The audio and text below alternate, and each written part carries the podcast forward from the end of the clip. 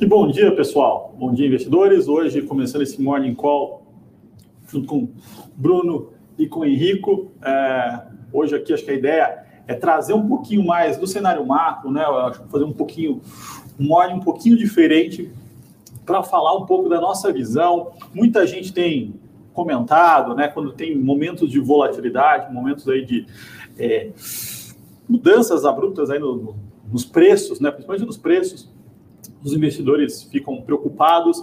Eu acho que a, a ideia hoje é discutir, trazer um pouquinho da nossa visão para vocês, olhar um pouquinho para o fundamento das coisas e tentar reduzir um pouco dessa dessa tensão, né? Já vejo aqui o pessoal dando bom dia, né? Dando like, é, muita gente já preocupado, né? Então o pessoal já está colocando aqui, pô, preocupado, é, tá difícil e tudo mais. Acho que a gente tem recebido isso Sim. de forma geral, né? Seja nas redes, nos nossos, é, nos nossos assinantes. Então, acho que esse é o, é o grande ponto. Ontem tivemos uma queda, é, na minha visão, foi até exagerada, né? A gente viu a bolsa caindo quase 4%, o índice, o, dólar subindo forte, né, mais de 2%. Então, assim, uma, uma desvalorização acentuada aí dos nossos mercados. E quando a gente olha, né, acho que o primeiro ponto para o investidor começar a observar nesse momento, né, é que o Brasil já estava num nível desvalorizado em relação às outras bolsas. Né? Então, desde o final de julho, a gente vem assistindo aí quedas no nosso mercado, acho que depois a gente comenta aqui a opinião em relação a cada ponto aqui que causa essa, essa queda, mas a gente viu uma diferença de quase 20%, mês e meio, em relação a outros emergentes, como México, Rússia, Indonésia. É, abriu demais esse, esse gap, e aí um pouco com a tensão de ontem, com aquela escalada de ontem da, uh, entre Planalto e Judiciário, o mercado teve um movimento de realização aí, é, acho que muito mais de investidor institucional do que de fato para as pessoas físicas. Assim, minha visão é assim, escalou demais, uma tensão forte, mas na minha visão é, é barulho, assim, é muito mais barulho do que mudanças a gente não teve um impacto aí de 10% no fluxo de caixa de, uh, da maioria das empresas que caíram aí fortemente ontem. Tá? Então, acho que de panorama inicial é isso. Bruninho, Henrico, o que vocês querem começar a acrescentar nessa conversa aqui desse, dessa manhã de hoje? É, acho que realmente tem uma questão envolvendo muito barulho, uh, independente, sem juízo de valor, a gente já falou isso aqui ontem, porém acho que o mercado continua preocupado com a resolução dos precatórios, tá? Eu acho que uh, o principal problema, e eu acho que foi por isso que teve uma, uma venda muito forte de institucional, separando do ruído, tá? Acusação de um lado para o outro, isso daí é ruído. O principal ponto que acho que a gente tem que ficar preocupado, é, mas ainda acho que foi exagerado, é como vai ser a resolução é, envolvendo o precatório. Lembrando que o projeto de lei orçamentária anual para 2022 foi encaminhado com os 90 bilhões de pagamento de precatórios. O governo não quer pagar 90 bilhões de precatórios, a Câmara não quer pagar 90, milhões, 90 bilhões de precatórios e o Senado não quer pagar 90 bilhões de precatórios. Né? Então, uh, tem que ser resolvida essa questão envolvendo esse valor pago para precatórios. Existia a saída via CNJ, né, que era um acordo que estava sendo costurado entre executivo, legislativo e judiciário, uh, que parece que talvez tenha ficado de lado. Agora, acho que o principal risco é entender como vai ser a tramitação da PEC dos precatórios no legislativo, que a gente sabe que quando vai para o legislativo, uh, às vezes as matérias são um pouco mais desvirtuadas do que a gente espera, né? Mas eu acho que foi mais isso que impactou uh, os mercados ontem, essa incerteza referente ao fiscal, porém acho que o impacto realmente foi, foi bem mais do que a gente esperava, né? Um ponto que eu queria comentar, né, para trazer um pouco para minha área de análise técnica, né, se a gente observar no nosso momento pós-corona, arredondando números aqui, né, a bolsa dos 60 mil até os 131 mil pontos, né, essa recuperação, né, se a gente pode falar assim, pós-corona ou pós-período mais tenso, pelo menos do corona, né, estudando os preços, a gente vê que tivemos correções significativas né, nessa alta expressiva dos 60 mil aos 131 mil pontos. Tiveram outros momentos, né, como o Rafa comenta bastante, China, o Bruno colocou bem os pontos dos precatórios, né? Então a gente viu ao longo desse movimento de alta, 60 mil, 130 mil pontos, outras quedas também, né, de 10%, 12%, e agora aí se aproximando, bolsa 113 mil pontos, né? Então, assim, análise técnica nesse ponto de vista, né, combinando um pouco o macro, com o fundamento, estudando os preços, a gente vê que é o comportamento da bolsa, muitas vezes é, acelerar na volatilidade, as correções e também as altas. Né? Se a gente olhar também múltiplos históricos né, do Bovespa, a gente pode falar que estão descontados, né? até como o Rafa vem comentando, a gente descontados de alguns pares, e aí acho que é muito em vista da questão, seja política, do ruído que de fato atrapalha ali a Bolsa, né? então depende do horizonte que a gente está olhando. Né? Se a gente olhar a Bolsa o dia de ontem, foi uma queda de quase 4, é horrível, né? mas se a gente olhar num período pós-corona entender isso como uma retomada né, de, de atividade, pensando que a gente viveu a pior crise da humanidade, né, uma crise sanitária terrível. A gente falar em bolsa 115 mil pontos, talvez não é tão fim do mundo se a gente tirar o olho ali do nosso é, do curto prazo, muitas vezes, ou dos nossos investimentos pessoais no momento de entrada é, em bolsa. Né? Outro dia a gente estava falando de festa de 100 mil pontos, né? era uma piada no mercado financeiro, churrasco de 100 mil pontos, e estava em festa o mundo. Né? Agora a gente está 15% além dos 100 mil pontos e parece que é um cenário ali muito ruim para a bolsa. No meu ver, é, do ponto de vista da análise técnica, é uma correção importante e uma movimentação de preços ali é, de curto prazo, que vem do ruído, vem de uma questão fiscal, como o Bruninho colocou muito bem, é, complicada, né? O Rafa falando de macro, né, tem algumas incertezas ainda que a gente tem que ir monitorando, obviamente não é subestimar ou, ou, ou menosprezar esse tipo de risco. Né? Sem dúvidas, eu acho que o Bruninho puxou exatamente para o ponto é, que é o, não é o ruído, não é o barulho, tem um ponto fiscal que é importante, que eu acho que já vem sendo discutido há algum tempo, né? Mas o, e, tem a questão também da, da, análise técnica aqui, que o Henrique está mostrando aqui o fluxo que o curto prazo sendo um pouquinho vai diferente, a gente, a gente passou por uma, uma grande retomada aí é, nesse movimento. Mas o que a gente pode olhar, né? Então, o que o investidor tem que olhar? O que a gente está olhando e discutindo aqui dentro? Né? Brasil. Então, a gente teve uma estava lá no nível dos 130 mil pontos, chegou a 113, hoje está tendo uma retomada, né? Então, assim, a bolsa aqui, o índice futuro já está subindo 0,60, pelo que eu estou vendo aqui, está 114.500. O que, que tem que estar na cabeça do investidor? Bom, primeiro é, ah, a gente está numa retomada econômica, uma retomada aí, devemos crescer acima de 5 esse ano, sim, então tem melhorias. A gente está num processo de reabertura econômica com a vacinação, a vacinação aqui um, massivamente, a primeira dose já foi dada, né? Muita gente aí já na segunda, as pessoas estão voltando à vida normal, a gente vê isso no fluxo, no, no varejo, né? Nas ruas, isso é, é visível do lado dos riscos. A gente tem uma crise hídrica, tá, assim, um problema energético que não tem nada a ver com política, assim, então, um problema do, da, do aumento do preço da energia é a pior crise hídrica da história. Não, tem como prever, não tem como controlar esse tipo de coisa. Ninguém consegue controlar a chuva.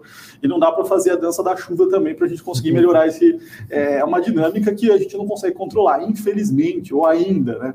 Uh, mas é um ponto aí de atenção não parece que vai degringolar, parece que a gente vai ter um caos energético, mas está no nosso, nosso radar. Greve dos caminhoneiros ontem, no final do dia aí, que é um negócio sensível, extremamente sensível. Então, assim, o Brasil não precisa, a última coisa que o Brasil precisa é de uma greve de caminhoneiros nessa altura do campeonato. Uma greve dos caminhoneiros cortando os suprimentos geral seria algo terrível, né? seria algo no meio de uma retomada, novamente, complicaria muitas coisas. Pelo que a gente tem visto, pelo menos a minha visão é, não vai se alastrar, não parece um negócio que vai se alastrar.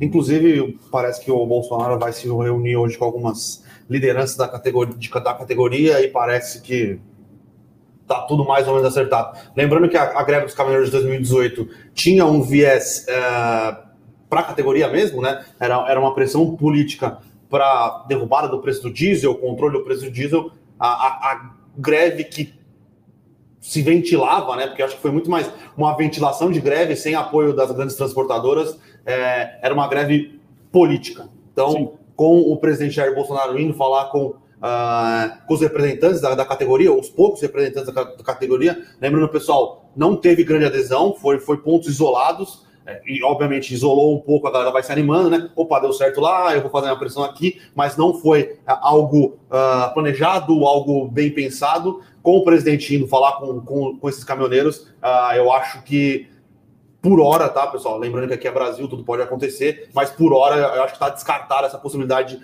uma grande greve como a gente teve em 2018, tá? Teve um tom bem mais sereno, né? Sim. Nesse discurso do Bolsonaro, e mesmo aqueles discursos um pouco mais acalorados, seja do executivo, da manifestação, seja ministro do STF, né? Eu senti também, tive essa percepção, como o Bruninho colocou, um tom um pouquinho mais conciliador, né? Algo que às vezes, muitas vezes a gente vê aqui, né? O Brasil parece que beira ali com abismo e aí arrefece um pouco ali aquele, aquele movimento, é, muitas vezes de embate, de discussão, né? Então, é, eu acho que é um ponto de fato para a gente é, ficar atento, greve dos caminhoneiros, mas também, na minha opinião, ali num cenário de retomada, obviamente é, vai ser danoso para a inflação, alguma coisa nesse sentido, por isso que a gente tem que ficar atento, mas ainda é um cenário de retomada e me parece ali uh, que a gente não está ali na iminência de algo se alastrar, né, como foi no passado, e aí volta, obviamente, né, sempre na mente dos investidores, e é por isso também que o mercado às vezes exagera e corrige mais, antecipando muitas vezes esses fatos, né,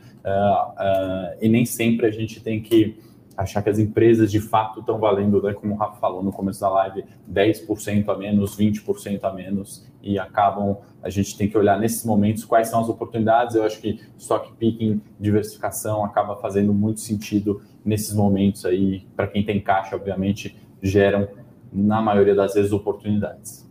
Sem dúvidas, eu acho que assim, é, é muito disso, né? Muito o investidor tentar olhar porque, de fato, o que é o qual que é o razoável que deve acontecer? Não misturar o barulho com, ah, com de fato, o fundamento numa bolsa que já está tá bem batida. Né? Então, convenhamos aqui que a gente viu ações despencando a níveis que não imaginaria.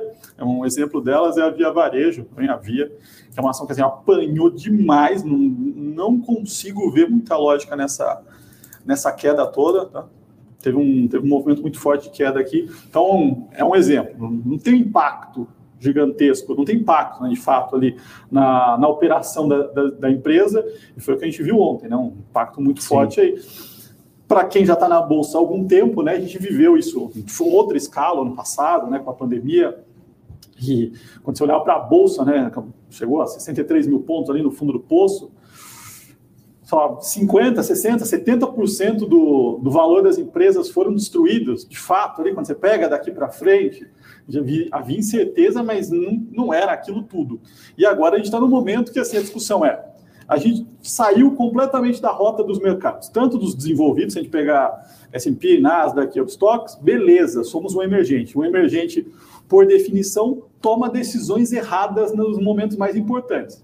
Por isso que é emergente, por isso que negocia com desconto em relação a países desenvolvidos e por isso que tem um fluxo de capital estrangeiro volátil também. Isso é dado, né? isso é algo que está na cabeça de todo investidor. Mas fizemos muito mais decisões erradas do que México, Rússia, Índia, Argentina. Na minha visão, não. Fundamento assim, ó, fundamento tem preocupações do lado fiscal, tem. Mas o mundo tem uma preocupação fiscal é, gigantesca. Se a gente olhasse para o Brasil, 2021, nessa foto né, do, do, fiscal, aqui nessas discussões, e não tivesse acontecido nenhum tipo de no, consequências da pandemia, não tivesse acontecido a pandemia e os, os, os dirigentes né, não tivessem tomado a decisão de expandir as dívidas, Brasil estaria sendo olhado aqui como algo fora do, do contexto mas todo mundo tomou decisões que implicaram no fiscal e tinha que ser feito, né? Era salvar pessoas ou não aumentar a dívida.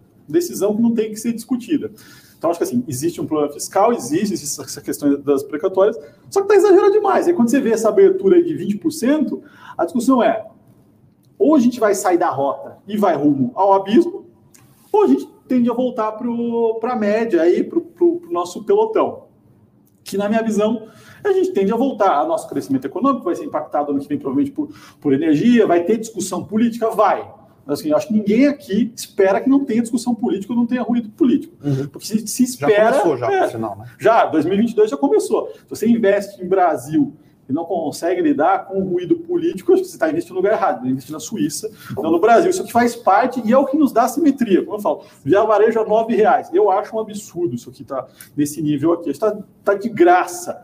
Se fosse, se não tivesse esse ruído, talvez não tivesse nesse nível. É, outro dia brincamos, né? Eu falei com o Rafa, se a Petrobras fosse na Suíça, obviamente os preços ali estariam descontados, evidente, né? Como o Rafa bem colocou, é o prêmio de risco local, né? E essas questões que o Rafa estava colocando, não sei se vocês concordam, mas risco fiscal, é, incertezas ali nas instituições, é, a própria questão é, de governos, né? E, e corrupção não é aos olhos do investidor estrangeiro e também aos nossos olhos, né, não é algo novidade, novo, novo né, no Brasil, não é algo que o investidor ali desconhece, pelo contrário, o mercado já precifica isso no Brasil e ao longo de todos os governos a gente teve questões fiscais, questões de corrupção, é, escândalos, hiperinflação, se a gente voltar lá mais para trás, né? E, de fato, é, ao meu ver, não sei se eu estou sendo muito otimista, mas a gente tem melhorado todas essas questões, né? As pessoas têm se envolvido mais com política, têm manifestado. Eu acho que essa percepção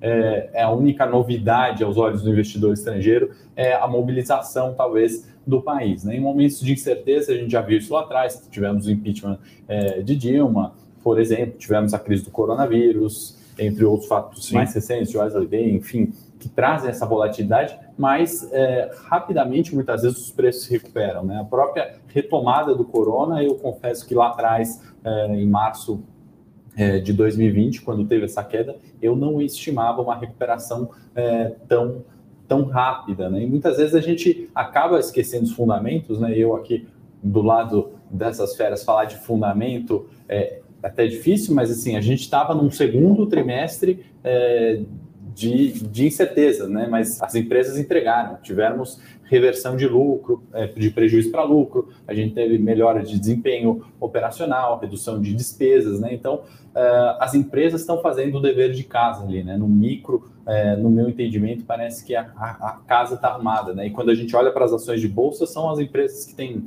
maior acesso ao crédito, maior facilidade de ganhos de escala, muitas vezes é, monopólios ali, né, poucas barreiras de entradas gigantescas, né, não, a gente não está olhando para o nosso parente que tem um restaurante ou de fato para nossa tia que tem uma loja de roupas e aí de fato, né, para o microempreendedor muitas vezes é difícil e a gente tem que lembrar que muitas vezes a bolsa não reflete a economia real, mas essas empresas têm capacidade de recuperação é, muito forte é, nas crises, né? Então, assim, eu concordo com o Rafa quando ele fala, por exemplo, de via varejo, né? A gente tem outras, né? E tem uma pergunta aqui que é, eu não lembro quem colocou, mas assim, se bolsa chega aos 90 mil pontos, assim, do ponto de vista técnico, é, é pouquíssimo provável, né? A gente estava com suporte muito bem definido, 118 Sim. mil pontos, a média de 200, acelerou no, no momento de crise, né? Mas se a gente olhar é, alguns indicadores técnicos, banda de Bollinger, que são desvios padrões ali, né? Uma média cotada com dois desvios, né? A gente tem um comportamento de preços, o retorno para as médias, né? Então, assim, é, previsão de futuro é muito difícil fazer, né? mas parece muito pouco provável, né? colocando um pouquinho de fundamento, Sim. bolsas revertendo ali, as empresas recuperando, é, e a gente pensando no comportamento de preços normal, é, ao meu ver, é pouquíssimo provável. Né? Seria um retorno à média muito mais provável, estatisticamente falando. É, Bruninho, se tudo, né, e até pegando o link dessa pergunta, e que o investidor tem que se perguntar, né? 90 mil pontos, né? Hum, o que precisaria acontecer para a Bolsa ir para 90 mil pontos? Essa é a questão, né? Porque já está. Se tem um cenário ruim sim, precificado. Sim, sim, sim. Para 90, precisa dar muita coisa errada. Para 90, coisa tem, tem que acontecer muita coisa errada, por exemplo, sair além dos precatórios, sair o Auxílio Brasil do teto, uh, sair investimentos do teto, uh, medidas muito mais populistas do que, tem, do que tem sido adotados agora. Por hora, isso me parece impossível, tá? Porém, a gente está no Brasil, pode acontecer. Mas eu acho que a Bolsa voltar para 90 mil pontos, só se tiver um tsunami lá fora, obviamente isso.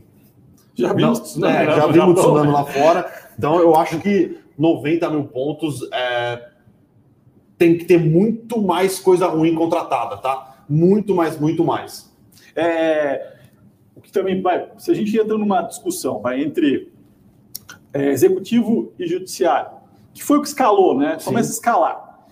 E se essa discussão começa a avançar, né? Está meio uma guerra fria, né? O negócio começa a subir o tom, a população na rua, caminhoneiro, e aí pode ir para uma discussão ou para um, um cenário onde o Brasil trava, onde todas as pautas travam, vira-se um grande duelo, né? Aí, esse tipo de, de, manifestação, de paralisação de estradas, né? De, de a economia, né? Então, assim, a gente tem que evoluir muito nessa escalada, né? A escalada ser algo é, extremamente danoso para a economia, para de fato vai ter um fundamento ali fiscal piorando, aí o fiscal piora, né? Dado que o crescimento econômico é menor, a, o endividamento começa a subir. Então, todos esses fatores, né, todas esses, essas, essas coisas precisam piorar muito, que não é o que parece. Né? Ontem já, ah, o Lira já botou um tom ali conciliador, aí Planalto agora também falando pedindo para os caminhoneiros aí não seguirem na paralisação é um tom mais conciliador. A gente tem que entender muitas vezes que a política é um jogo, né? É uma encenação muito grande. Né? Nem o, que, o que a gente vê muitas vezes não é a realidade, mas faz parte de uma jogada ali, uh, política. Então, separar um pouco disso, mas entender quais seria o. Ah, e o, alguém até citou aqui o Vinícius, né? Uma crise hídrica, faltar energia. Se tiver uma piora, né? Um, não chover nada, assim, o negócio degringolar e ter uma. Sim, sim. Mas acho que poder, teríamos que ter uma, um cenário de chuva, chover menos do que tem chovido nos últimos anos, bem menos, para aí sim a gente entrar em alguma, alguma questão envolvendo uma crise hídrica um pouco mais. Uh, na verdade, a gente já está numa crise hídrica, mas uma crise hídrica que uh, impacte em racionamento é, não pontuais, que eu acho que talvez pontuais podem até acontecer, mas racionamentos gerais. Assim. Então, São Paulo, Rio, todo mundo vai ter que parar, vai ter que racionar energia. Não é esse o cenário que a gente trabalha. Uh, algum racionamento pontual pode acontecer, mas isso também, novamente, parece já está no preço, tá? Então, uh, teria que muita coisa piorar uh, é, para voltar para os 90 mil pontos, tá?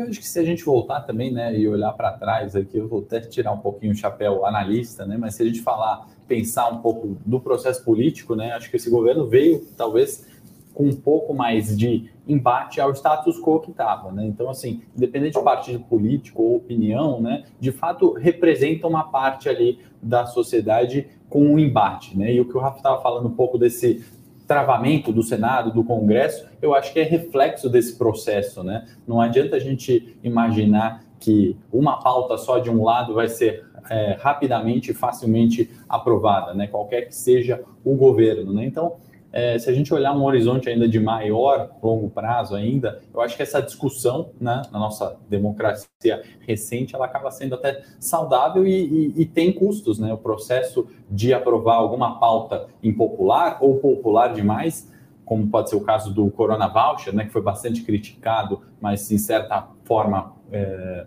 resolve ali né, a, a questão da, da população precisar viver sem trabalhar, né?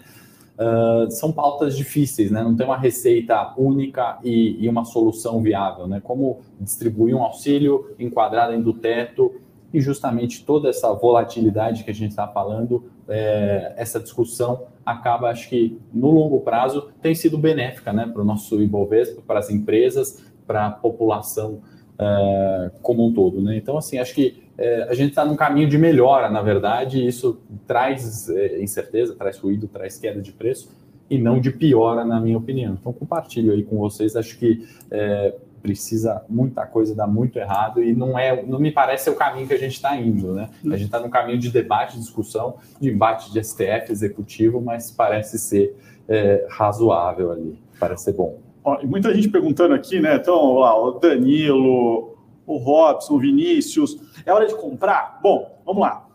Minha, minha visão, minha estratégia aqui, tá? O que, que eu acho interessante. Eu acho que a bolsa caiu demais. Eu acho que tem muita coisa descontada na bolsa, tá?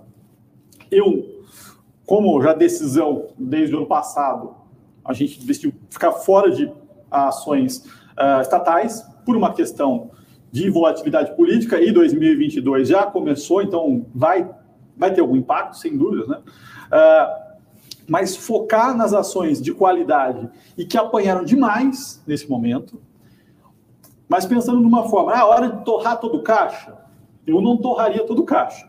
Porque a gente já viu muita coisa acontecer. Assim, um, o principal ponto vai do ano passado da queda, e acho que uma visão essa, que eu e que a maioria dos gestores fizeram, né? Quando a gente achou que 90 mil pontos ali era o fundo do poço, a gente viu a bolsa até 60 e alguma Sim. coisa e não ter caixa para fazer mais. Então, eu dividiria estrategicamente o caixa em três. Acho que assim, tá barato, caiu bastante. Eu acho que é uma boa oportunidade. E ver e monitorando, né? Porque se a gente evolui essa, essa greve dos caminhoneiros, provavelmente ela vai mais para baixo, né? vai, vai, abrir mais oportunidades ali de, eh, de entrada. Então, não gastar todo o caixa, mas eu acho que tem uma oportunidade ali, que é um três, quatro, e vai fazendo em tranches. É isso que a gente faz no, no, no fundo, né? Pensa num fundo que tem caixa, é, você vê que tem uma boa oportunidade, você entra e não dá para acertar exatamente quando vai ser o pior momento. Né? Ninguém sabe se vai ser 103 foi o pior momento. Não faço não ideia. Exato. Mas está barato. Assim, pode ser que fique mais barato ainda. É isso. Por isso, quebrar esse negócio. Mas no, o investidor tem que, ele tem que lidar com uma emoção sempre, né? Seja quem está começando ou seja o, o né? Que é o rei da, da Faria Lima, né? Que é o cara que trouxe a filosofia do hedge fund para o Brasil é lidar com a eterna dor de corno que você nunca vai conseguir pegar o preço mais baixo, não nunca vai vender no menor, melhor momento. É, preço mais baixo e sa sair no, é, comprar no low e sair no topo é só no Twitter. É, exatamente. É. Só no Twitter. Na vida real é muito é difícil isso acontecer. Então, concordo 100% com o que o Rafa está falando. Parece ter bastante oportunidades na bolsa. A questão é, você não vai acertar o fundo, você não vai acertar o topo. Então, quer aumentar sua exposição em ação? Quebra o seu, o seu caixa em três ou quatro, vai fazendo aportes com calma, tá? Então, e é sempre importante pessoal lembrar, não façam all-in. Mantenham caixa é posição, tá, pessoal? Caixa é para manter lá, porque caixa é posição. Caixa é estratégico, reserva de emergência é estratégica. Então, tendo reserva de emergência, tendo uma posição de caixa bem delimitada, quer aumentar um pouco a exposição de bolsa, quebra em três, em quatro partes faça os aportes aí a cada 10 dias, 15 dias, aí vai, vai depender um pouco de como tiver a dinâmica de mercado também, mas você nunca vai acertar o fundo do poço, você nunca vai acertar o topo, e pelo amor de Deus, não deem all-in. Cash is king, né? Exato. É rei, como o Bruninho está falando. E eu acho que a gente aqui tem um pouco dessa função e ajuda ali, né? A gente investir é um processo contínuo, né? O tempo inteiro, né? Porque a bolsa caiu 4% ontem, que você vai parar de investir, vai sair da bolsa e ir para renda fixa. E o contrário também é verdade, não é? Porque quando a bolsa voltar por 130 mil pontos, espero que em breve é, a gente vai tirar toda a renda fixa e entrar ali em bolsas. Eu acho que diversificação é, é, fundamental e a gente tem que, de fato, observar. Né? Nosso trabalho, acho que aqui na Levante, a gente começa a observar alguns sinais. Se a gente pegar, por exemplo, o caso do CVC, né, que aumenta a taxa de booking ali, né, então é um indicador que as pessoas, pelo menos, estão tendo vontade de ir viajar, por exemplo. Né? Isso ainda não, não virou receita para a companhia, talvez porque tivemos restrições, tem países que não podem viajar, mas é um sinal, a gente está observando isso para escolher o melhor momento e, e, e, entender qual é, tentar acertar o fundo, né? A gente nunca vai acertar o fundo, não vai acertar o topo, mas isso é um indicador, né? A gente acompanha as dados de eco-rodovia, CCR, tráfego nas estradas aumentando, né? Quem foi viajar no feriado começa a perceber, né? Ano passado as estradas estavam vazias, né? As ruas vazias. Então, são sinais que a gente tem que ir monitorando é, constantemente. Né? E, eventualmente, um ruído político, às vezes, não conversa com esse Sim. fundamento. Às vezes, essa empresa está totalmente descontada. Eu acho que aqui o time do Rafa, do Bruninho, pessoal aqui na Levante faz esse trabalho, ajuda ali a gente ter um pouco de serenidade nesses momentos aí de, de muita turbulência, de muito risco. Uh, eu acho que investir é um processo contínuo e precisa de diversificação. É, inclusive virou moda o ano passado, inclusive foi até um grande investidor aí que falou que cash is trash, né? Então, quem sou eu para discordar do Ray Dalio, né? Mas eu acho que caixa é posição, porque caixa é um custo de oportunidade que você carrega para aproveitar oportunidades aí exatamente quando o mercado dá uma estressada, você tem caixa, você está com todos os seus ativos alocados falando que cash trash, a hora que aparece uma oportunidade, você vai fazer o quê? Você vai desfazer de alguma coisa que você tem para colocar em alguma coisa que é melhor, sendo que você não sabe qual que... Tem um cujo oportunidade aqui em ter caixa, eu concordo, mas caixa, cara, ter caixa é fundamental, sempre. Não, e mesmo porque, né, imagina não ter caixa vai ano passado. É, não tem caixa na, cê, na crise vai Você vai desfazer do quê? Cê, tudo apanhou, né? Não é, não é que o fundamento ali é, teve empresas boas que não apanharam. Não, tinha empresa que não tinha nenhuma correlação, que era dolarizada, que ia dar uma porrada caindo 40%. Aí, você pode fazer alguma troca no relativo, mas é ficar com aquela dor de corno, né? É literalmente ali de não conseguir ter caixa para aportar. Então é importante ter caixa, assim, não dá para ficar de jeito nenhum sem caixa. Acho que, sei lá, falando dos Estados Unidos, growth, dinheiro sem fim ali, e onde ele pode levantar dinheiro rápido também, né? Você pode ficar sem caixa. Aí você precisa de caixa, você abre o fundo e e bota mais dinheiro para dentro, faz um aporte ali, maravilha, né? Mas, ah, não é... mas o pessoal físico não dá para abrir pessoal físico, né? exatamente. Pra, tô captando aqui, bota uma grana aqui, não dá. É, não vai abrir. Né? É, não vai pegar empréstimo para investigação também, pessoal. Vamos com calma aí. E eu acho que, assim, justamente, né, aqui é, a gente aprendeu, né, pelo menos na, na, minha época de colégio, a gente era o país do futuro. Eu não acredito que é país do futuro, mas, assim, a gente é um país de oportunidades, né? Rafa colocou muito bem no começo, né? A gente está tão descolado de pares, né? De emergentes. A gente não está se comparando com os Estados Unidos, primeiro mundo, Europa, nada disso. A gente está descolado de pares em virtude de algumas questões locais. Já, a gente já comentou muito disso aqui. Só que vamos pensar num cenário positivo, vendo o copo meio cheio, nessa questão sendo resolvida, sendo endereçada, né? É, o que, que resta para a gente é, se descolar de pares é, Argentina, que tem uma situação muito mais delicada que a nossa, por exemplo, e a gente não recuperar nossos preços de bolsa, né? não voltar para múltiplos é, superiores, por exemplo, ao da Argentina, né? preço-lucro é, superior. Né? A gente tem que ser franco e entender que a gente vem ainda de um reflexo de coronavírus. Né? Assim, foi uma das maiores crises, né? É chato falar sempre é, disso, mas assim, a gente está num cenário de retomada, o mundo está sendo vacinado. Isso abre oportunidades de uh, de recuperação muito mais intensas no Brasil, porque por questões locais, evidentemente, é, questões de moeda, enfim, a gente se descolou, a gente ficou muito pior do que realmente é, poderíamos estar, né? Se a gente pensar problema coronavírus igual para todo mundo, né? De fato, é, isso acaba abrindo oportunidades. Eu acho que é o que o pessoal estava falando, Bruninho, Rafa, de ter caixa para aproveitar esses momentos. Né? Um cenário de maior clareza, menor ruído, aí sim é, fazer aportes mais consistentes. Vamos lá, olha, o Carlos perguntou assim, quanto de caixa ter? Então, assim, é uma... Eu vou dar... Assim, então, eu trabalhei muito em fundo de investimento, quanto que a gente alocava, num, quanto a gente tinha de caixa em um fundo de ações. Né? Então, é, por questões legais, você tem que ter 67% alocado um, é, o, é o mínimo que você pode ter. Então, você está falando aí que você tem que ter, pode ter no máximo 33% de caixa. A gente deixava ali na média 20, 15% de caixa. Em momentos assim, muito, né? Bolsa tá porrando, tá tudo lindo, maravilhoso, tá num ciclo maravilhoso.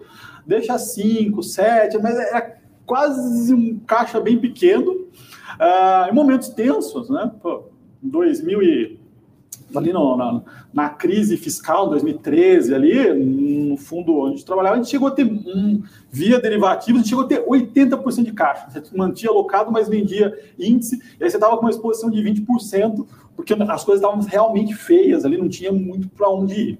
Então, assim, mas a média, assim, ter na, na, carteira de ações ali uns 20, 15%, 10%, vai, no momento de caixa, é importante, né? Porque aí você sai fazendo, putz, Via Varejo, né? Um caso aqui, pô, caiu bastante, R$ reais. É uma, um caso de aumentar. Sim. Entre outras ações, né? Eu falo de Via Varejo porque é uma ação que eu gosto bastante, eu acho que baita no fundamento, assim, tá de graça, descolado, não faz o menor sentido. Não sei quando isso vai começar a andar, mas assim, para mim não faz sentido nenhum.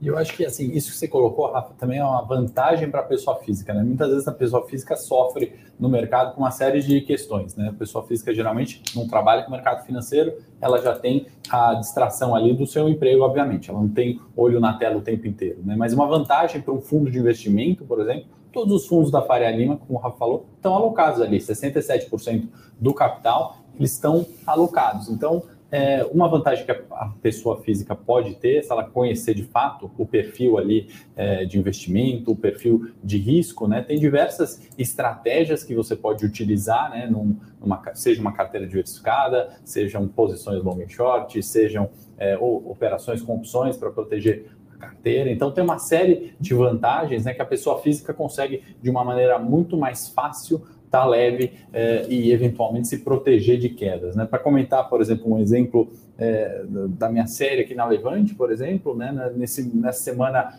extremamente ruim, a bolsa cai acho que 2,60, talvez agora na semana, né? A gente chegou uh, um dia na carteira está positivo 1%, né? Isso porque, eventualmente, numa estratégia de pessoa física, você pode uh, fazer uma venda descoberta, você pode uh, selecionar as empresas que possam se beneficiar de um cenário de alta de dólar, né? Então, acho que conhecer, né, o investidor conhecendo ali o perfil de investimento, muitas vezes eles têm, têm vantagens ali se tiver calma, se souber olhar uh, um pouco mais uh, de fora do mercado. Não tem atenção, né? Sim, acho que tem uma questão que muito investidor pessoal física, até investidor profissional, não é só saber fazer conta, né?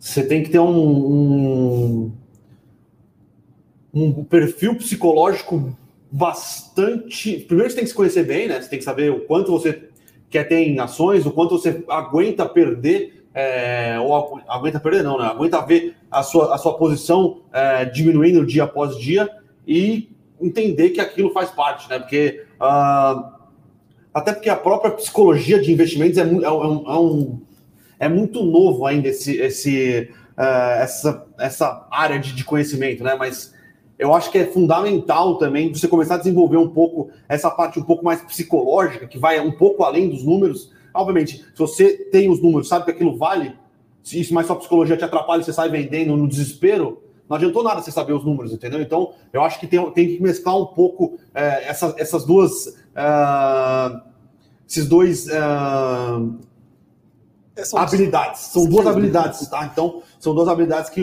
que o investidor, pô, a maioria do investidor pessoal físico entrou na bolsa, entrou na bolsa em 2016. Então, viu 16 subindo, 17 subindo, 18 subindo, 19 subindo. 2020 teve a paulada, mas subiu rápido. Então, é, muita gente só pegou bolsa para cima, né? Então, acho que foi preparado com o psicológico, está meio preparado para sempre ganhar, né? Então, acho que falta um pouco que... de, de, de, prática ali, Justamente. de tomar porrada. E o que massacra, eu acho, também investidor, né? Pessoa física, para o início está falando, né? A gente acaba se comparando lá no começo, né? Quando eu olhava, a gente vê o vizinho está ganhando com o Magazine Luiza, a mãe ganhou com a opções sei lá do que, o outro está numa estratégia de carteira ali que fundos imobiliários está numa rentabilidade absurda, e aí você fica ali ouvindo todo mundo ganhando, né? Assim, o Stuberger está perdendo essa semana, o, os hedge funds Xavier, aqui da tá Faria Xavier está num calor danado ali, mas assim, fazer um trabalho excelente e estão perdendo, assim, mas o vizinho que comprou Magazine Luiza a 3 reais está ainda posicionado até hoje ganhando.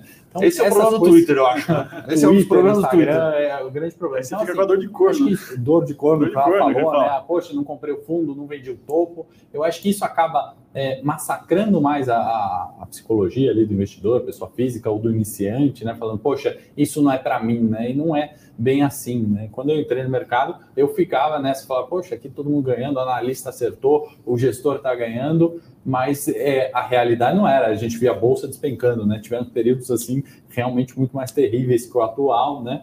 E a gente, é, às vezes, isolar esse tipo de ruído, né? A gente falou de um ruído político, né? Mas esse ruído de investimento ali pessoal acaba é, atrapalhando o investimento mesmo de longo prazo, de montagem de carteira, diversificação de risco algo que realmente construa é, riqueza, né? construa um patrimônio e não seja é, só uma especulação ali ou um viés de o mundo acabou, né? Na minha opinião, estamos longe desse fim. Sim.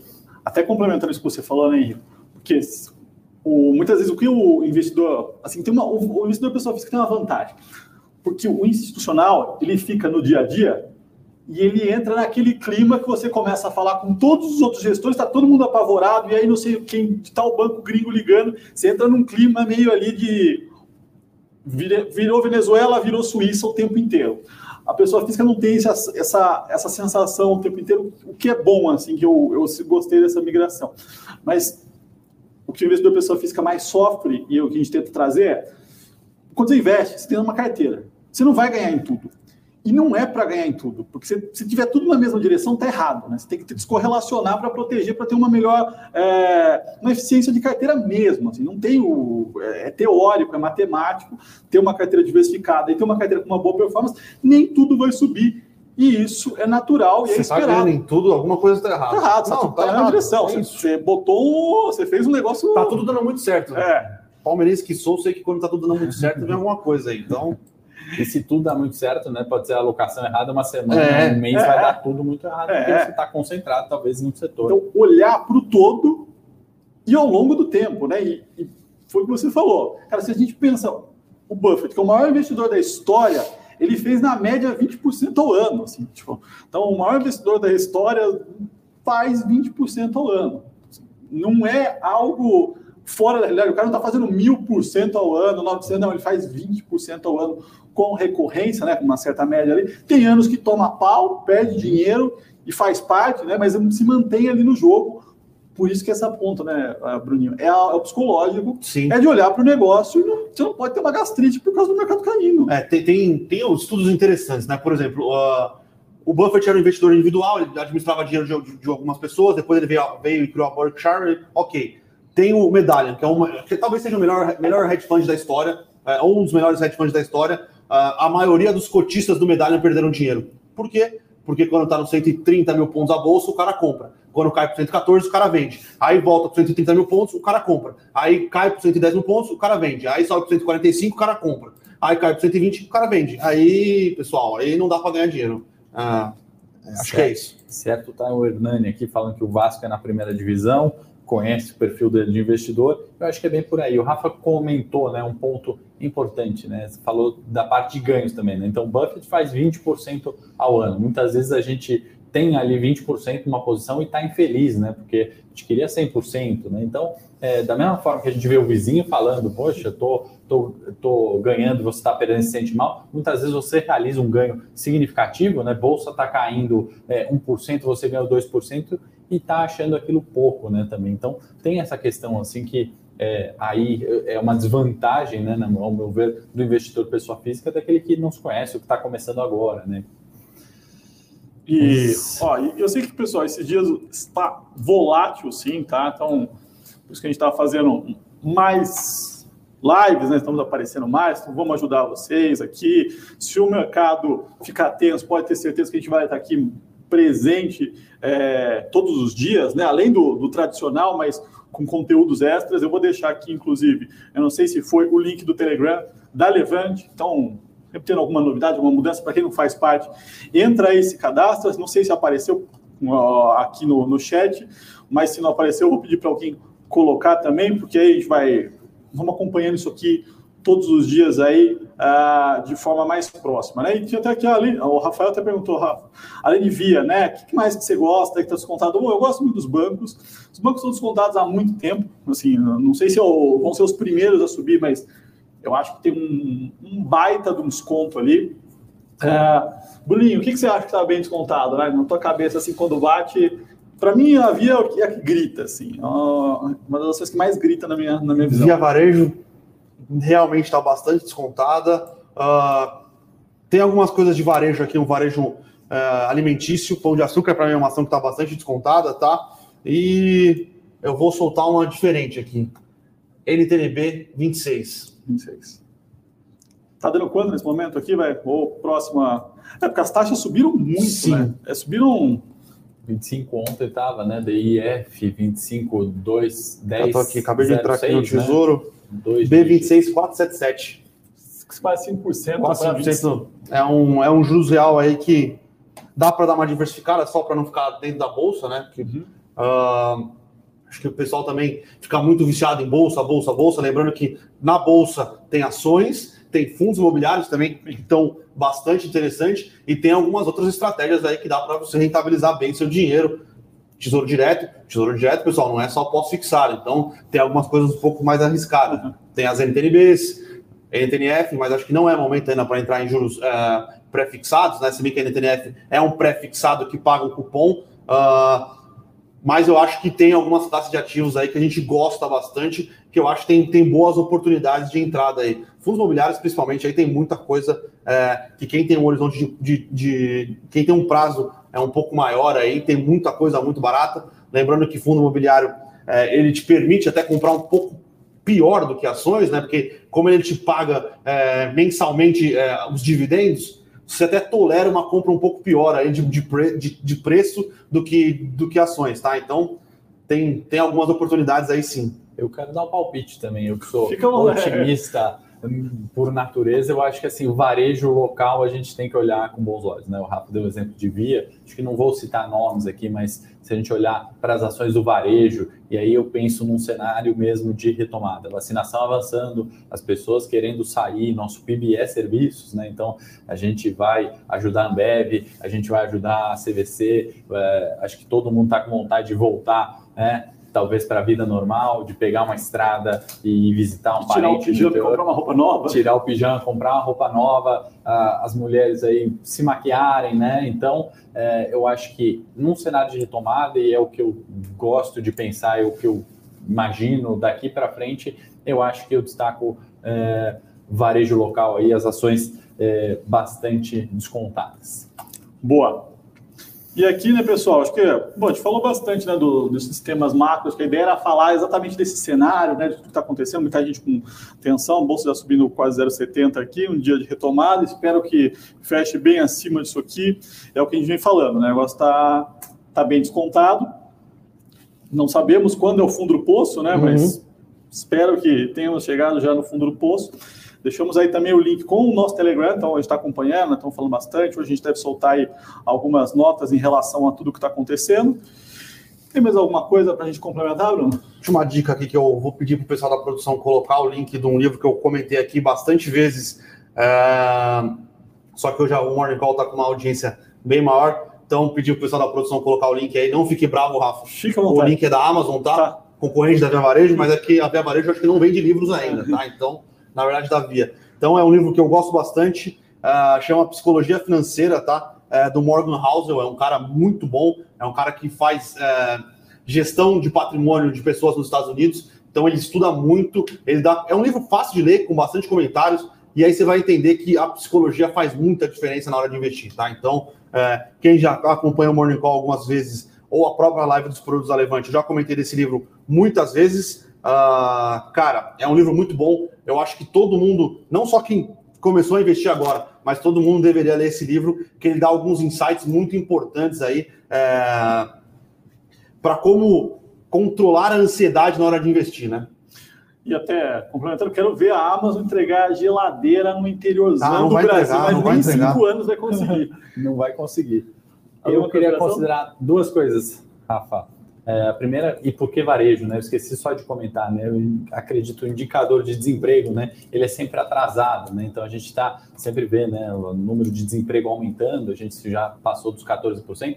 Então, é, num cenário de retomada, esse número demora a melhorar, né? Como também num cenário de euforia, ele demora a cair. Então, um pouquinho por isso que eu coloquei do varejo local, né? Um, um, uma visão macro ali que eu tenho desse indicador atrasado. E já que o Bruninho indicou um livro também, eu vou comentar de um livro aí que chama, é do Larry Williams, né? É, Long Term Secrets to Short Term, term Tradings. Em inglês, né? Os segredos de longo prazo para operações de curto prazo. Eu estou lendo bastante, eu acho que pondera muito sempre essa questão né, do investimento de longo prazo e curto prazo, como coincidiu dos dois e, e, ajuda bastante o investidor pessoa física, né, que a gente sabe que quer rentabilizar a carteira no curto prazo e muitas vezes pensa também na aposentadoria. Então esse livro é bem legal, já que o Bruninho subiu aqui o, o nível indicando o livro, eu queria indicar esse livro também. Boa. Não, muito obrigado, então, pessoal. Eu não vou indicar livro nenhum, porque senão a galera vai ficar louca de ler tanto livro aqui, né?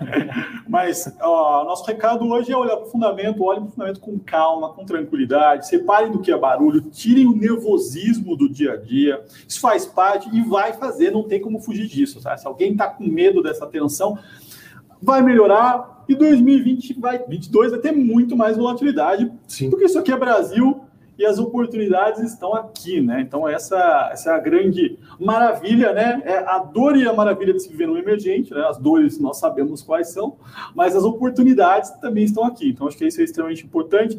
Deixamos aqui o link do Telegram, para quem não faz parte, entra aí. Quem não deu like ainda, dá um like.